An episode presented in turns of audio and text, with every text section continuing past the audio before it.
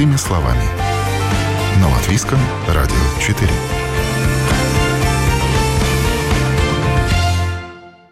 Здравствуйте, уважаемые радиослушатели! В эфире передача «Простыми словами» у микрофона Ольга Князева.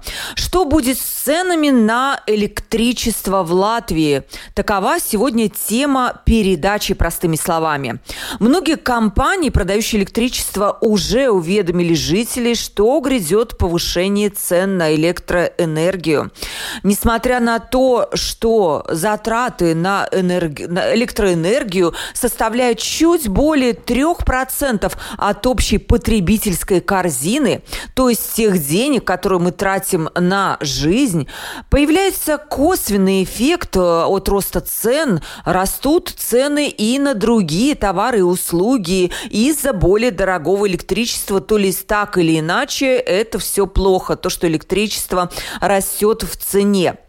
Что произошло? Тарифы на электроэнергию, привязанные к ценам на бирже, растут с начала года, а по сравнению с прошлым годом они выросли уже почти вдвое. И сегодня мы с экспертами разберемся, почему это происходит, что влияет на биржевые цены на электричество, как они сказываются на тарифах и на стоимости электричества. И главный вопрос – что же делать, чтобы снизить влияние роста цен на электроэнергию? А, конечно же, оно оказывает влияние на семейный бюджет, и мы разберемся, что с этим можно сделать. С нами будут два эксперта. Сейчас с нами на прямой телефонной линии эксперт по энергетике Рейнис Абалинш. Здравствуйте, Рейнис.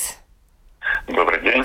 Мы говорим про цены на электроэнергию, почему в Латвии э, они растут. Они растут, конечно же, не только в Латвии. Это тема нашей сегодняшней передачи. Ренис, я слышала, что на энергетической бирже Nordpool, если сравнивать с прошлым годом, то произошло повышение цен на электричество почти вдвое. Правда ли это?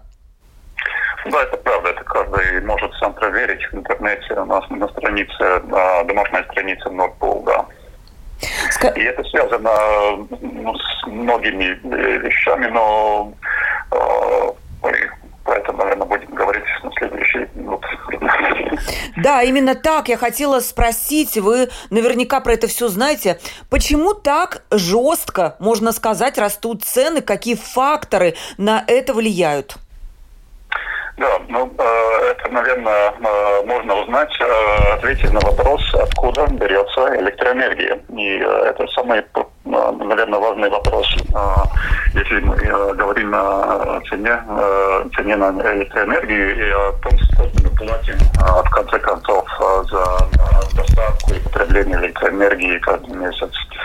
Ну, откуда берется электроэнергия? Она, электроэнергия производится, переправляется потом распределяется, а потом мы уже потребляем. Ну, то есть э, э, четыре как бы э, четыре этапа, через которые мы проходим весь процесс от производства электроэнергии до потребления. Где-то вот это, этот платеж или плата за электроэнергию, общая плата за электроэнергию, включая цену на электроэнергию, живет этих четырех этапах. И сейчас постараемся разобраться, где именно мы можем э, сэкономить э, больше всего и почему цена на электроэнергию тоже на бирже так э, выросла по сравнению с прошлым годом. Во-первых, наверное, начинать надо с того, что электроэнергия производится, и чтобы производить электроэнергию, мы можем воспользоваться разными технологиями производства электроэнергии. И это называется, ну, то есть те технологии и те ресурсы производства электроэнергии, которые имеются в каждой стране, это называется портфель э, электроэнергии или энергетический портфель.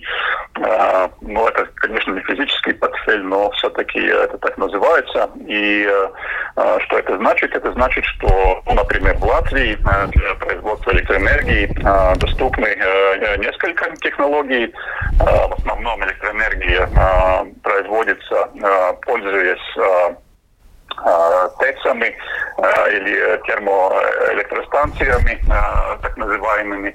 ТЭЦами, которые производят электроэнергию, сжигая природный газ. Второе основное, второе, вторая основная технология, которой, которой мы в Латвии пользуемся для производства электроэнергии, это гидроэнергия. У нас на, на Долгаве имеются три больших ГЭСа, и которые производят э, тоже довольно много электроэнергии. Э, но это то есть как много именно электроэнергии производят э, ГЭСы, это зависит от того, насколько много воды в Долгаре и э, это зависит как раз от климата. Если, э, ну, скажем так, много э, идет дождь, и была хорошая зима, было много снега, тогда это все будет таять, и в так называемом бассейне реки Долгава и тех реках, которые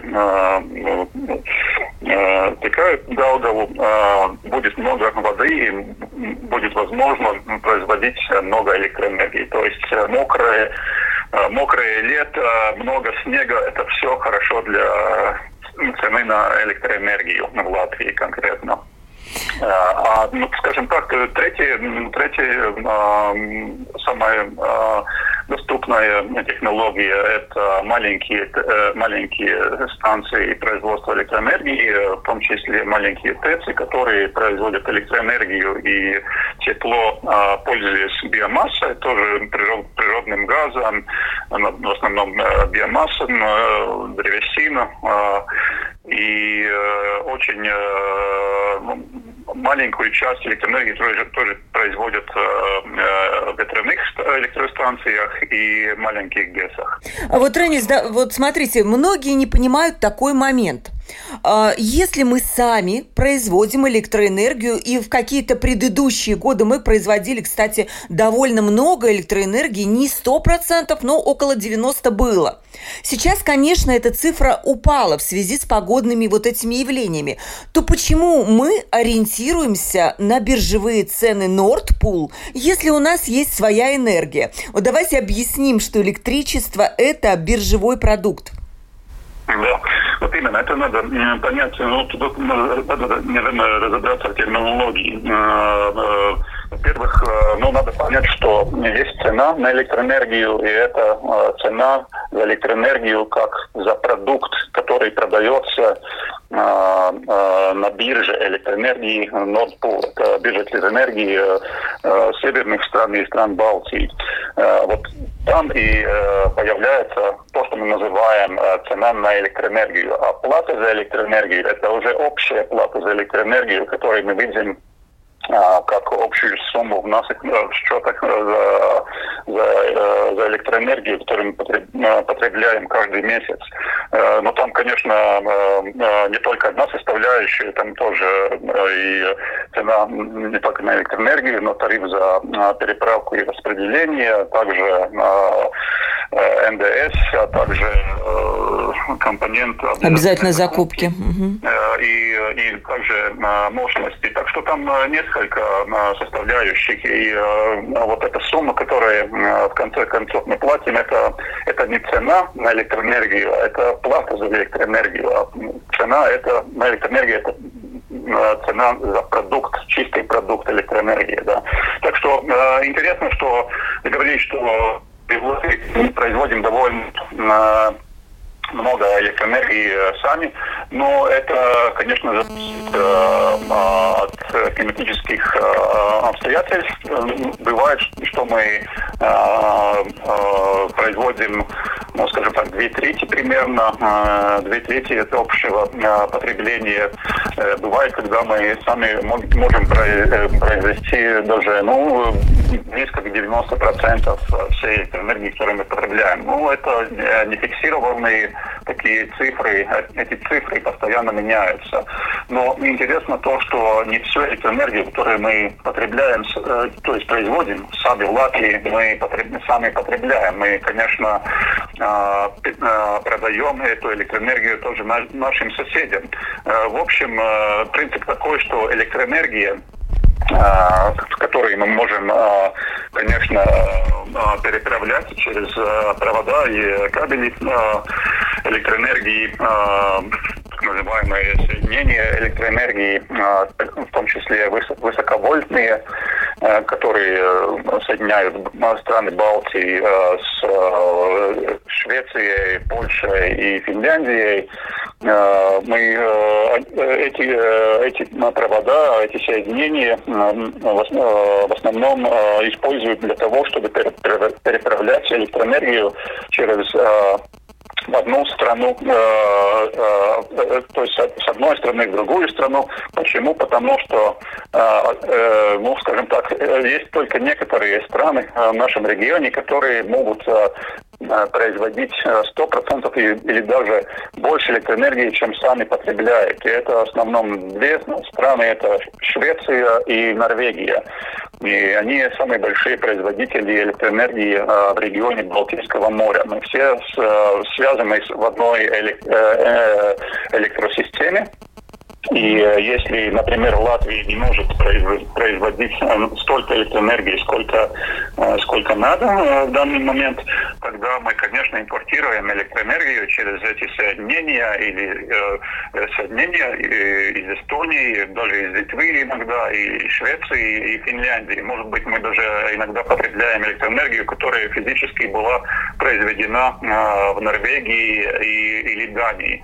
Так что эти соединения позволяют нам э, выровнять, выровнять цены на электроэнергию в регионе. И многие, может быть, будет, будут удивлены, но в странах Балтии, в общем, присутствует дефицит производства электроэнергии. То есть мы зона дефицита, и потому в Литве, Латвии, Эстонии цена на электроэнергию обычно выше, э, чем цена на электроэнергию в Швеции, Норвегии, э, Дании и Финляндии.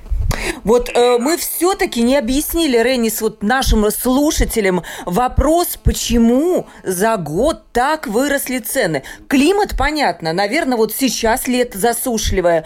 Кто-то из экспертов связывает это с тем, что происходит в мире рост экономической активности и повышенный спрос на электроэнергию. Вы как это объясните?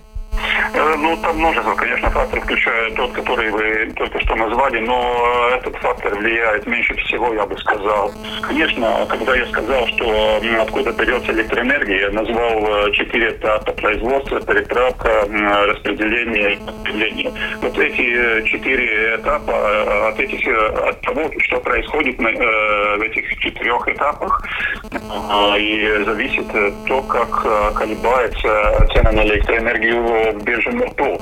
Конечно, климатические обстоятельства очень сильно а, влияют на цену на электроэнергию. Но, скажем так, если самая дешевая электроэнергия в регионе Балтийского моря а, доступна а, в Норвегии, ну, скажем, для Латвии, Финляндии, Эстонии, это будет Швеция, где множество больших ГЭСов на севере Швеции эта электроэнергия там производится, поскольку можно тоже накопить довольно много воды и даже производить дешевую электроэнергию, когда э, нет, нету, нету ну, много снега или даже ну, засуха э, довольно э, продленная.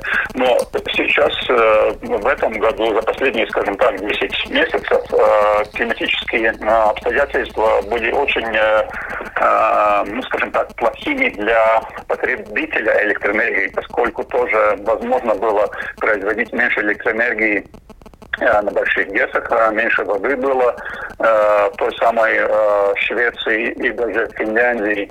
И это значит, что до нас могло поступать меньшее количество электронов, которые были произведены, пользуясь большими ГЭСами, то есть тем потенциалом, который нам дает природа. Это очень сильно, конечно, влияет на, на цену электроэнергии.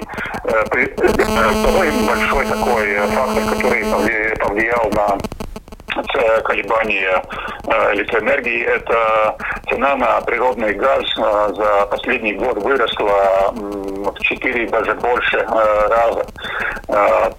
Просто в предыдущем году цена на природный газ была очень-очень низкая, даже исторически очень низкая. И, скажем так, правильно было бы сказать, что сейчас э, природный газ недорогой, а просто цена на природный газ а, вернулась там, где, где она была перед э, этим, э, перед прошлым годом и еще немножко э, выросла над, над этим э, как бы уровнем, предыдущим уровнем. И поэтому мы и э, мы сейчас видим, что цена на электроэнергию тоже э, вырастает. Почему? Потому что много электроэнергии производится, пользуясь природным газом на ТЭЦах. И э, поскольку э, э, летом, особенно летом, мы не потребляем, не употребляем тепло, это значит, что сжигая природный газ, мы как бы неэффективно пользуемся этим ресурсом, потому что производим только, только электроэнергию. И это, это повышает цену на электроэнергию. Все-таки еще один вопрос вам задам. Ваш прогноз, что будет в будущем, может быть, в конце этого года? Предположим, осенью пойдут дожди, зима будет снежной, и на электростанциях можно будет производить больше энергии. То как это повлияет на электричество? С одной стороны, вроде бы кажется, что оно должно подешеветь, но с другой стороны, мы видим вот это европейский курс на снижение на, а, сейчас скажу, на повышение биржевых цен с квотами на выброс СО2. То есть э, этот курс на климатическую нейтральность тоже, возможно, сделает электричество в будущем более дорогим. Равновесие. Я э, считаю, ну, скажем так, если смотрим объективно на все эти составляющие, э, которые, которые включаются в плату за электроэнергию, то, конечно, цены на СО2 повлияло довольно сильно, например, на цену электроэнергии, произведенную в Эстонии, поскольку они сжигают очень э, грязный, э, грязный энергоресурс. И это, конечно, тоже повлияло на цены на электроэнергию, на уши цены электроэнергии э, и в Литве, и в Латвии. Но а, если климатические, климатическая ситуация изменится в пользу, скажем так, в пользу уменьшения цены на электроэнергию, то, конечно, э, другие, э, другие э, факторы могут повлиять как раз наоборот. Ну, цена на СО2, например, как вы уже упомянули, может быть рост на рост потребления, тоже какие-то лимиты производства или переправки электроэнергии, то есть возможности обмениваться электроэнергией с соседями нашими, которые производят, может быть, в каком-то моменте э, больше электроэнергии, они могут экспортировать электроэнергию.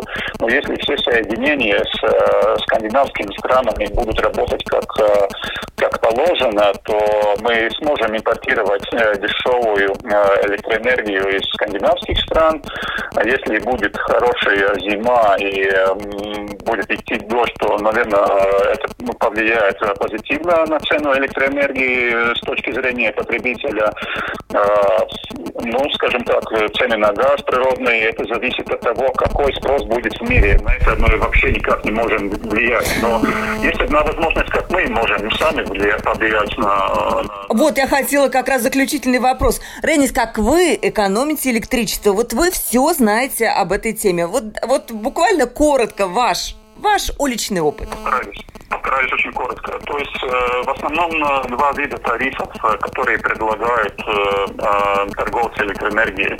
Это фиксированные тарифы и биржевой, биржевой тариф. И все торговцы имеют такую возможность, предоставляют такую возможность. Я сам выбрал тариф, связанный с биржевой ценой на электроэнергию, и уже ну, почти сейчас с 1 января 2015 года поменял э, свой продукт электроэнергии, пользуясь э, э, биржевой ценой на электроэнергию. И сэкономил довольно много, но тут важно понять, что если вы э, выбрали э, э, биржевую цену, то вам надо следить за, свое, за своим потреблением электроэнергии. Э, и э, это значит, что э, поскольку цена на электроэнергию определяется на каждый час в течение суток, э, то вам э, просто надо посмотреть э, или в в телефоне, в мобильной аппликации или э, на интернете цены на электроэнергию в Латвии на каждый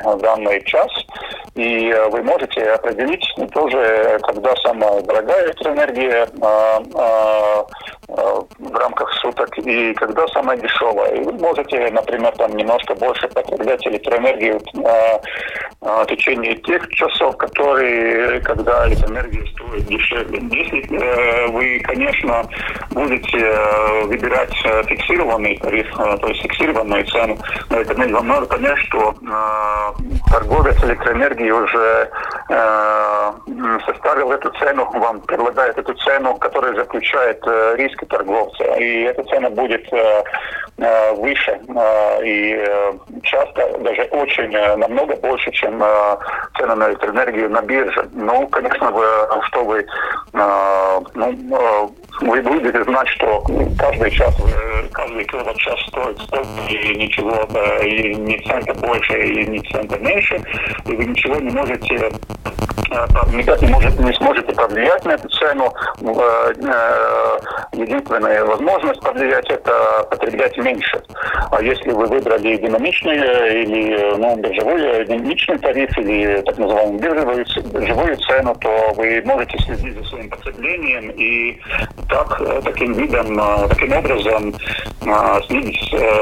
свою индивидуальную цену на электроэнергию. Но это такая возможность есть, конечно. Несмотря на то, что цена на электроэнергию выросла, я все равно сам лично остаюсь биржевой ценой, поскольку в течение 12 месяцев все равно биржевая цена в среднем будет дешевле, чем фиксированная цена любого торговца. Так что там, конечно, надо следить самим немножко больше. С вами можно говорить, я понимаю, часами на эту тему. Вы все знаете про энергетику, уже такой эксперт со стажем. Но, к сожалению, у нас следующий эксперт будет компания Nefit, которая расскажет более бытовые такие мелочи, которые надо учитывать. Вот про биржевую цену мы уже начали этот разговор, как экономить, и мы, конечно, его продолжим. А с нами был на прямой телефонной линии эксперт по энергетике в Латвии Рейни Сабалинч. Спасибо вам большое за участие в передаче. До свидания.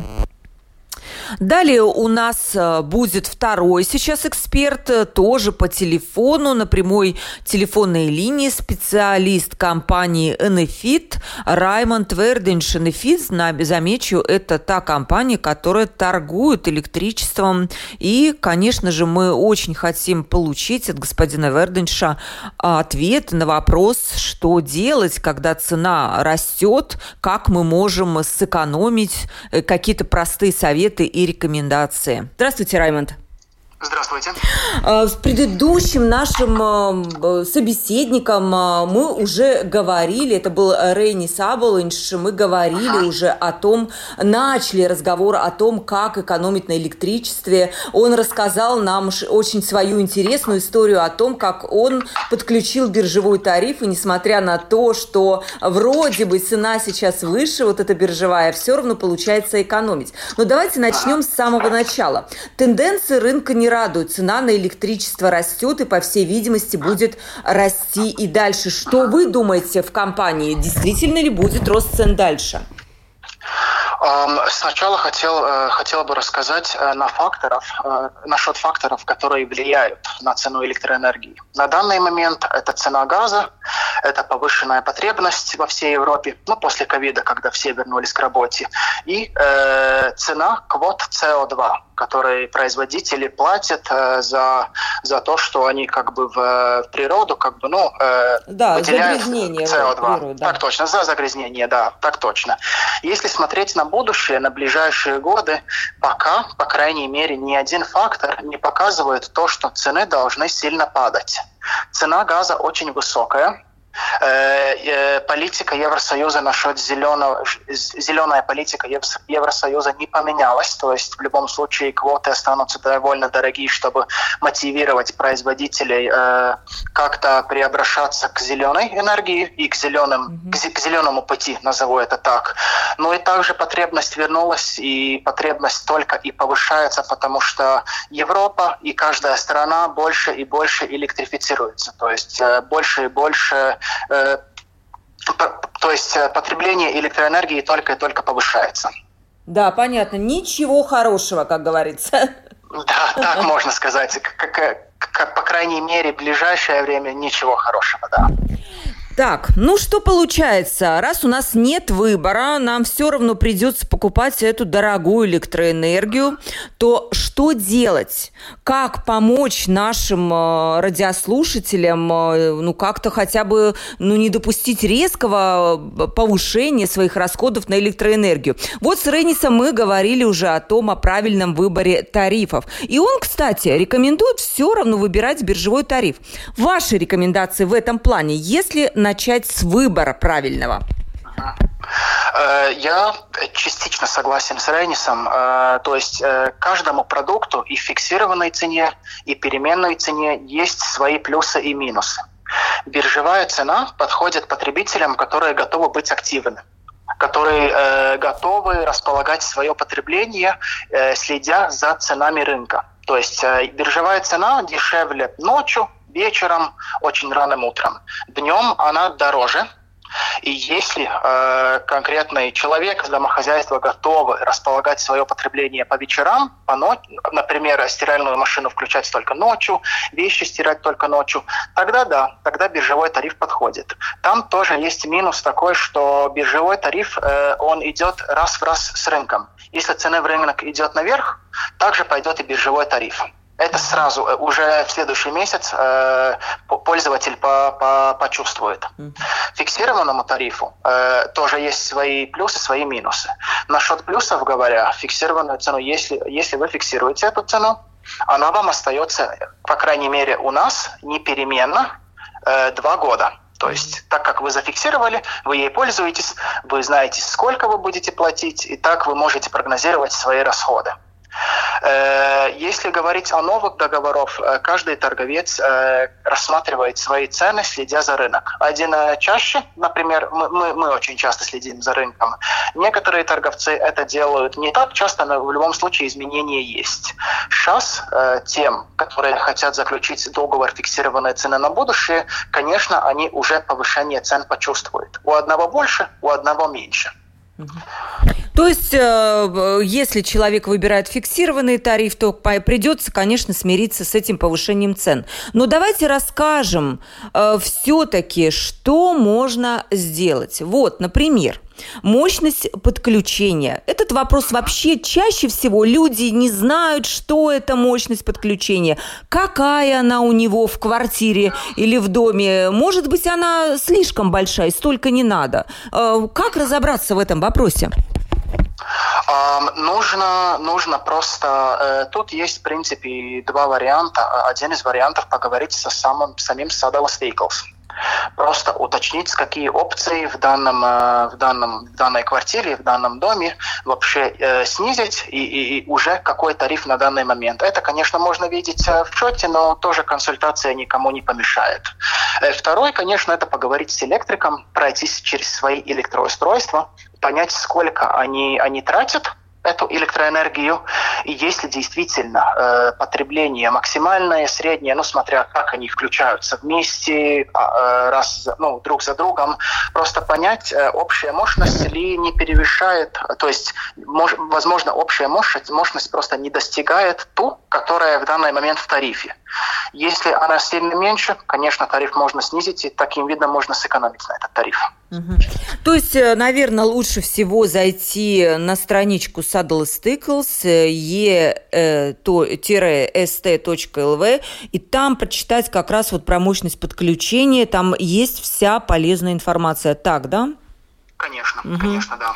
Давайте немножко пройдемся по нашим квартирам внутренним, по домам угу. и посмотрим, где у нас что работает, кто у нас дома э, электрический вампир, где у нас сосется энергия, за которую, которую мы фактически не потребляем, но за которую платим. Что тут можно сказать полезного?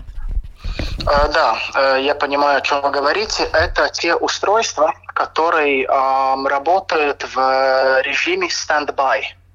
Это был бы режим, который, э, то есть, когда вы выключаете, например, телевизор с пультом или игровую консоль, Wi-Fi модель, э, да, и игровую консоль, ну, например, они в любом случае продолжают работать, э, чтобы сохранить то, что вы делали до этого. Ну, то есть, чтобы следующее включение было намного быстрее. В этом режиме в любом случае они потребляют электроэнергии. И все устройства, которые так делают, потребляют в среднем 10% от общего годового потребления домохозяйства. А, также э, опция есть отключать, э, отключать устройство, когда вы, например, ими не пользуетесь. Например, уезжаете в отпуск или вообще, ну, или на ночь, некоторые устройства, которые хотите, или, или просто на ну, дольше времени будете ими пользоваться, как, например, модем Wi-Fi. Эм, если его можно, если его отсоединить от сети, в год можно сэкономить 86 киловаттных часа. Э, второе, второе, э, второе место, как я уже упоминал, это игровая консоль э, за год 43 киловаттных часа. Ну и, конечно, микроволно, микроволновая печь, посудомоечная машина тоже каждая 26 лишних киловаттных часа в год. То есть, когда ими не пользуются, если их отключать, таким видом можно сэкономить само. Обязательно воспользуйтесь этим советом. Конечно, я понимаю, что делать это лень, каждый раз следить, что у нас э, выключено, что у нас в режиме стендбай. Но элементарный, конечно, совет, ну просто выключать свет там, где э, он не нужен. Это вот беда просто нашей квартиры. Я сама грешу этой проблемой, где-то забыла свет выключить, вот он и горит себе и тратит мои деньги. Хорошо, энергоэффективность приборов тоже. Это важно важно? Э, энергоэффективность важна, но в этом случае надо понять, стоит ли переплачивать за высший класс. Э, например, могу дать э, типичный пример. Э, холодильник А+, А++ и А3 плюса. Например, если вы покупаете холодильник А+, вместо холодильника А+, вы выбираете холодильник А++, то есть двумя плюс, плюсами. Это инвестиция, то есть э, холодильник с двумя плюсами будет дороже, и эта инвестиция вам, э, вам окупится где-то через э, в течение четырех лет. Но место А, если вы выбираете место А плюс э, холодильник с тремя плюс плюсами, так, э, который в среднем на 50 евро дороже, такая инвестиция вам окупится где-то через лет 15. В таком случае просто вопрос, э, будет ли холодильник так, так долго жить. Э, надо просто посчитать, стоит ли переплачивать за большую энергоэффективность, если в конце концов э, окупаемость намного дольше.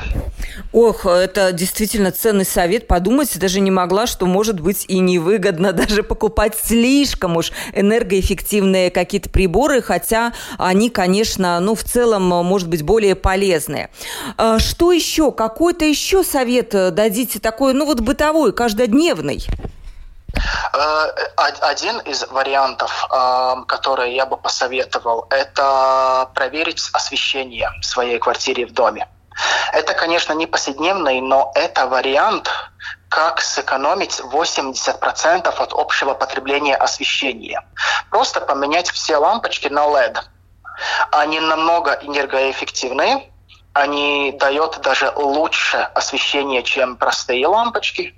И что очень важно, они живут очень-очень долго. То есть, э, конечно, возможно, сначала они получатся дороже, но они будут жить намного-намного дольше, будут тратить намного-много намного меньше электроэнергии. И в конце э, это вам сделает, да, в среднем 80% экономии на общее осветление в доме или в квартире. Еще последний вопрос, он просто такой интересный. Э, я знаю, что сейчас идет популяризация солнечных батарей, особенно для владельцев частных домов, потому что в квартирах, ну, сложно представить, как их можно установить. Эм, рекомендуете ли вы, может быть, владельцам частных домов думать об установке солнечных батарей, таким образом экономить на электричестве? Конечно. Э, расскажу почему. Э, у многих э, потребителей все еще есть мысль о том, что солнечные батареи очень дорогие и окупаемость лет 10-15 и дольше. Это уже не так. Солнечный, у солнечных батарей цена сейчас намного лучше, чем она была раньше. И э, установка солнечных батарей, конечно, сначала просит инвестицию от, от, от потребителя. Но э, дело в том, что для, для домохозяйств, э, и, ну, в данном случае для домов, э, э, летом будет производиться солнечная энергия, которую, э, конечно, сначала э, конкретный потребитель может пользоваться, ну, пользовать в самопотреблении. Остальное, то, что будет, например, э, произведено больше, чем самопотребление, будет накопляться в виртуальном кошельке. И будет опция эту энергию пользовать, использовать и зимой. То есть, во-первых, это обеспечивает зеленую энергию, и во-вторых, это делает экономию уже с первого дня установки. И дополнительно, э, да, да, и, и, и, ну да, и делает экономию уже с первого, с первого, с первого дня установки. Я понимаю, что при вот этом накоплении энергии, когда она где-то учитывается, потом надо будет платить только за услуги распределения энергии. Это Saddle Stickles.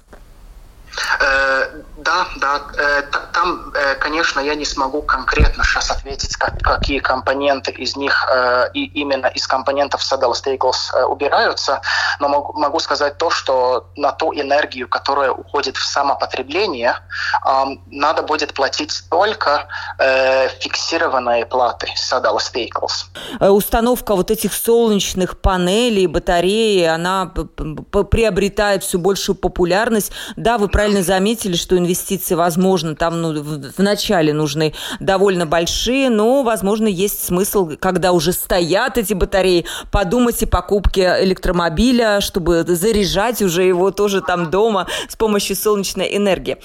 Спасибо вам большое. Да. Очень хорошо, и это очень хорошо выглядит на, на, на, на, на крыше. Это действительно придает такой, такой э, модерну. Э, да, современный вид, да? Угу. И, возможно, могу добавить один комментарий э, тем, тем слушателям, которые, возможно, э, не знают или, или думают, что поменять торговца – это сложно. Э, я советую слушателям действительно посмотреть предложение всех торговцов, потому что на данный момент уже больше, чем 100 тысяч э, домохозяйств в Латвии меняют торговца регулярно. Это настолько легко, как поменять оператора по телефону. Тут даже сим-карту не надо переставлять. И, и это можно регулярно сравнить предложение и, и действительно выбрать, выбрать для себя выгоднее предложение и таким видом дополнительно добавить экономию уже к тем советам, как, насчет которых я рассказал. Наверх. Спасибо вам большое. С нами был на прямой телефонной линии Раймонд Верденш. Он специалист э, компании Enefit, который занимается торговлей электричеством. Раймонд, спасибо вам большое за участие в передаче. Спасибо. До свидания. Спасибо. До свидания. Время передачи подходит к концу. Сегодня наша тема большая была электричество. Мы выяснили, что цена на электричество растет. Это произошло по очень многим факторам, и мы эти факторы сегодня подробно-подробно разобрали. Мы такой провели даже образовательный курс, откуда берется электричество, как оно попадает в наши дома. Не все так просто. И, конечно же, вот разобрали те факторы, которые влияют на рост цен. И также мы поговорили о том, что же делать, чтобы снизить расходы на электричество. Самые смелые, как мы выяснили, выбирают биржевые тарифы, но это тоже такая, знаете, не так все просто. Там надо иметь и умный счетчик, и следить за ценой, то есть быть таким ответственным потребителем. Э, для тех, кто не готов э, к таким вот действиям перейти на биржевые цены, есть более спокойные варианты так следить за энергоэффективностью своей квартиры или дома и делать делать все для того, чтобы снизить потребление электричества. Надеюсь, что передача была очень полезна для вас, дорогие радиослушатели. Я с вами прощаюсь. Провела передачу Ольга Князева. До новых встреч.